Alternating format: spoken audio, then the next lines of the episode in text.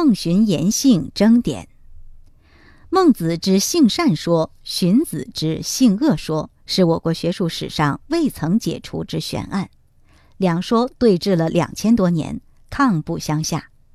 孟子说人性皆善，主张仁义化民。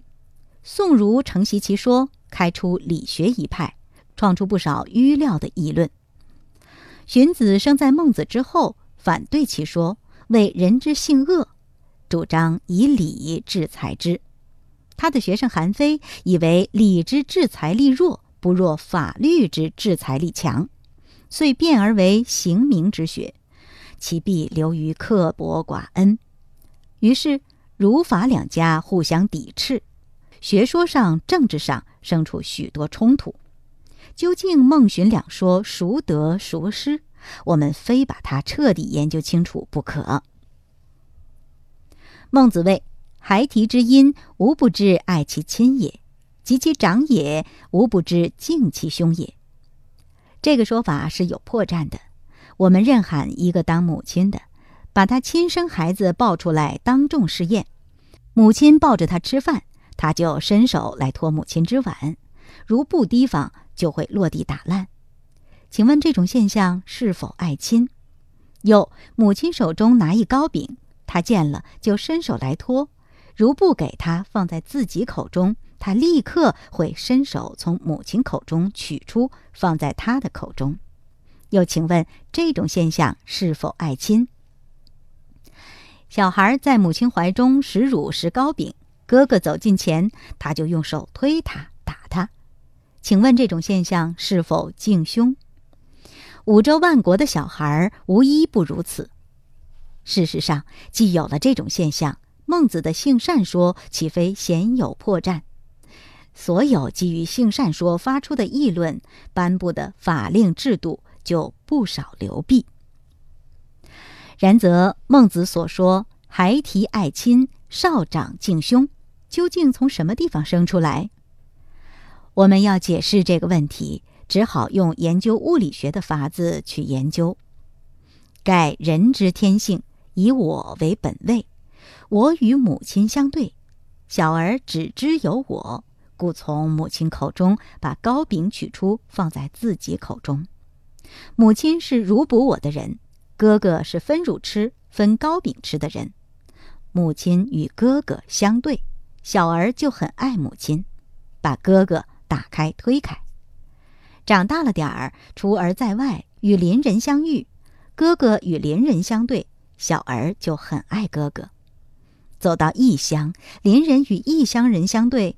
则爱邻人，走到外省，本省人与外省人相对，就爱本省人；走到外国，本国人与外国人相对，就爱本国人。我们细加研究，即知孟子所说“爱亲敬兄”，都是从为我之心流露出来的。如甲，第一圈是我，第二圈是亲，第三圈是兄。第四圈是邻人，第五圈是本省人，第六圈是本国人，第七圈是外国人。细玩此圈，即可寻出一定的规律。距我越近，爱情越笃，爱情与距离成反比例，其规律与地心吸力相似，并且这种现象很像磁场现象。由此可知，人之性灵与磁电相同。与地心吸力相同，故牛顿所创的功力可适用于心理学。上面所绘假图是否正确，我们还需再加考验。假如暮春三月，我们约着二三友人出外游玩，见着山明水秀，心中非常愉快；走到山水粗恶的地方，心中就不免烦闷。这是什么缘故呢？因为山水是物。我也是物，物我本是一体，所以物类好，心中就愉快；物类不好，心中就不愉快。我们又走至一个地方，见地上许多碎石，碎石之上落花飘零，我心对于落花不胜悲感，对于碎石则不甚注意。这是什么缘故呢？因为石是无生之物，花与我同是有生之物。所以常常有人作落花诗、落花赋，而不作碎石歌、碎石行。古今诗词中吟咏落花推为绝唱者，无一不是连同人生描写的。假如落花之上卧一江碧之犬，哀鸣婉转，入耳惊心，力把悲感落花之心打断，这是什么缘故呢？因为花是植物，犬与我同是动物，故不知不觉对于犬特表同情。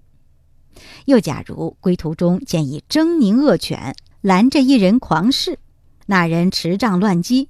当此人犬相争之际，我们只有帮人之忙，断不会帮犬之忙。这是什么缘故呢？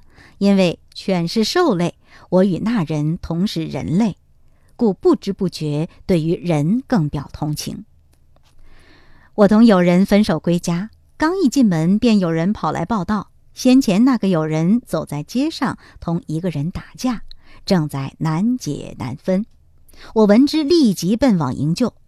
本来是与人打架，因为友谊的关系，故我只能营救友人，不能营救那人。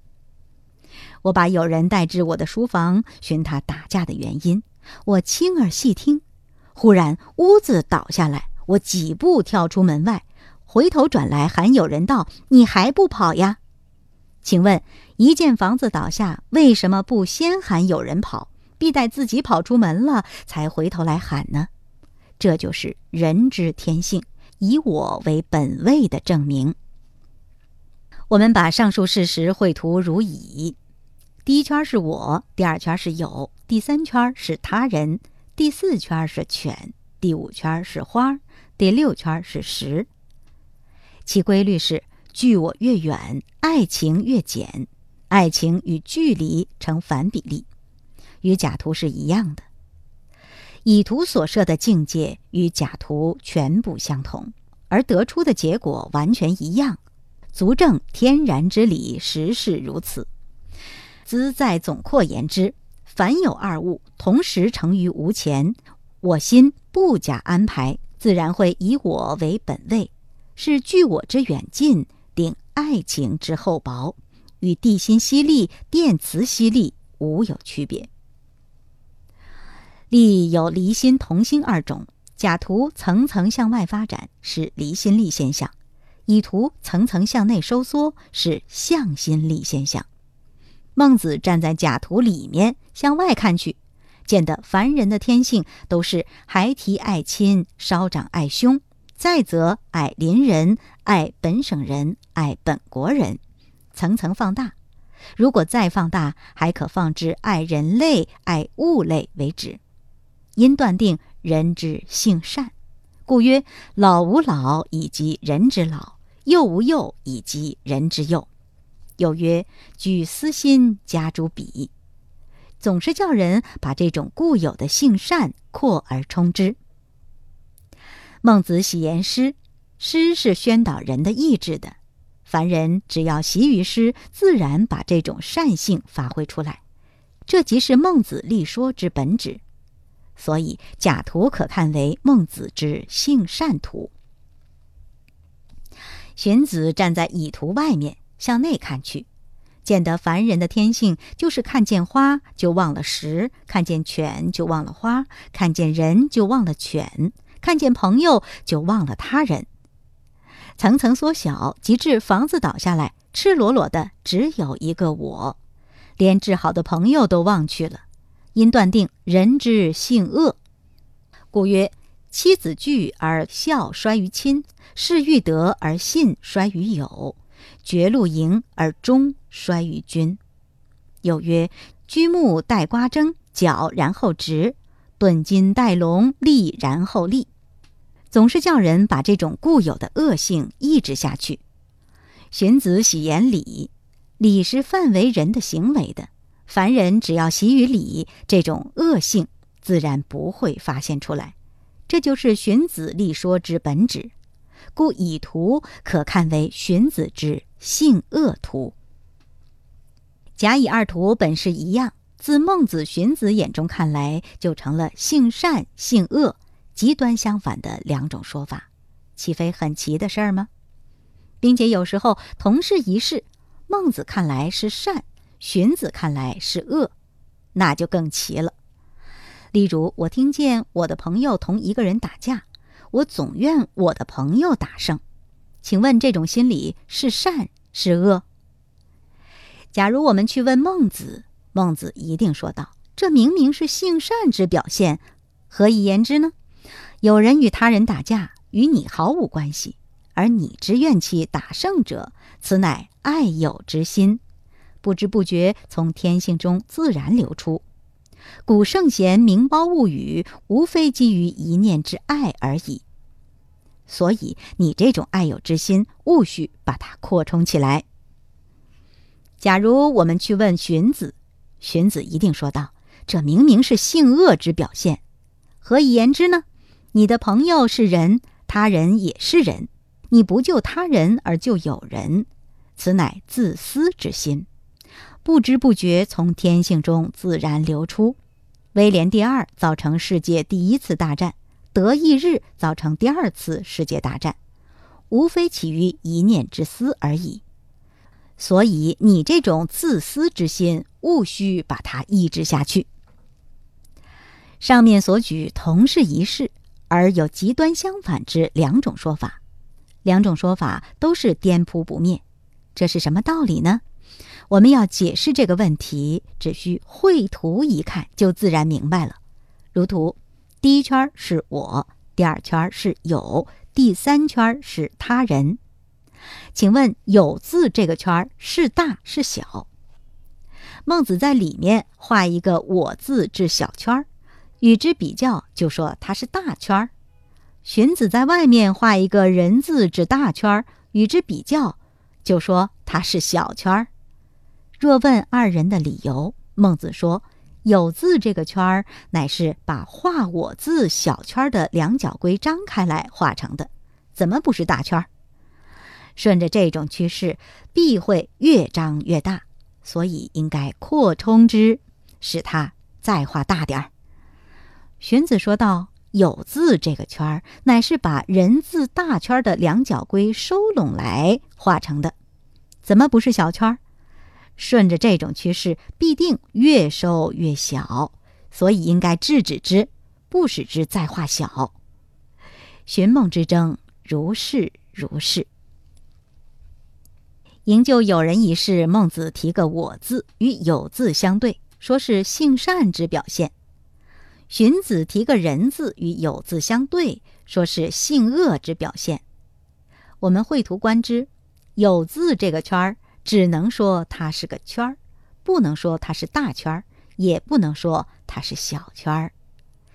所以，营救友人一事，只能说是人类天性中一种自然现象。不能说他是善，也不能说他是恶。孟言性善，荀言性恶，乃是一种诡辩。二人生当战国，染得有点测试诡辩习气，我辈不可不知。荀子而后主张性恶者很少，孟子的性善说在我国很占势力，我们可把他的学说再加研究。他说：“今人乍见孺子将入井。”皆有触涕恻隐之心，这个说法也是性善说的重要根据。但我们要请问，这张书上文明明是“触涕恻隐”四字，何以下文只说“无恻隐之心，非人也；恻隐之心，人之端也”？凭空把“触涕”二字摘来丢了，是何道理？性善说只有破绽就在这个地方，“触涕”是京剧之意。譬如我们共坐谈心的时候，忽见前面有一人提一把白亮亮的刀追杀一人，我们一齐吃惊，个人心中都要跳几下，这即是触涕。因为人人都有畏死之天性，看见刀仿佛是杀我一般，所以心中会跳，所以会触涕。我略一审视，晓得不是杀我，是杀别人，顿时就把畏死之念放大。化我身为被追之人，对乎他起一种同情心，想救护他，这就是恻隐。由此知，恻隐是触涕之放大行，孺子是我身之放大型。莫得触替，即不会有恻隐。可以说，“恻隐”二字仍是发源于“我”字。见孺子将入井的时候，共有三物：一曰我，二曰孺子，三曰井。绘之为图，第一圈是我，第二圈是孺子，第三圈是井。我与孺子同是人类，井是无生物。见孺子将入井，忽有一死的现象成于无前，所以会出涕。邓时对于孺子表同情，生出恻隐心，想去救护他。故孟子曰：“恻隐之心，人之端也。”我们须知，触地者自己未死也，恻隐者怜悯他人之死也。故恻隐可谓之人，触涕不能谓之人。所以孟子把“触涕”二字摘下来丢了。但有一个问题：假令我与孺子同时将入井，请问此心作何状态？不消说，这刹那间只有触涕而无恻隐，只能顾及我之死，不能顾及孺子。非不爱孺子也，变生仓促，故不及也。必我身出了危险，神志略定，恻隐心才能发出。惜乎孟子当日未把这一层提出来研究，留下破绽，遂生出宋儒理学一派，创出许多迂谬的议论。孟子所说的爱亲敬兄，所说的触涕恻隐，内部俱藏有一个“我”字，但他总是从第二圈说起，对于第一圈之“我”则略而不言。养子为我，算是把第一圈明白接出了。但他却专在第一圈上用功，第二以下各圈置之不管。墨子摩顶放踵是抛弃了第一圈之我，他主张爱无差等，是不分大圈小圈，统化一极大之圈了事。杨子有了小圈就不管大圈，墨子有了大圈就不管小圈，他们两家都不知道天然现象是大圈儿小圈儿层层包裹的。玄孟二人把层层包裹的现象看见了，但孟子说是层层放大，荀子说是层层缩小，就不免流于一篇了。我们取杨子的“我”字作为中心点，在外面加一个差等之爱，就与天然现象相合了。我们宗孟荀之说而断之曰：孟子所说孩提之童，无不知爱其亲也。及其长也，无不知敬其兄也。一类话也莫有错，但不能说是性善，只能说是人性中的天然现象。荀子所说“妻子惧而孝衰于亲，事欲得而信衰于友”一类话也莫有错，但不能说是性恶，只能说是人性中的天然现象。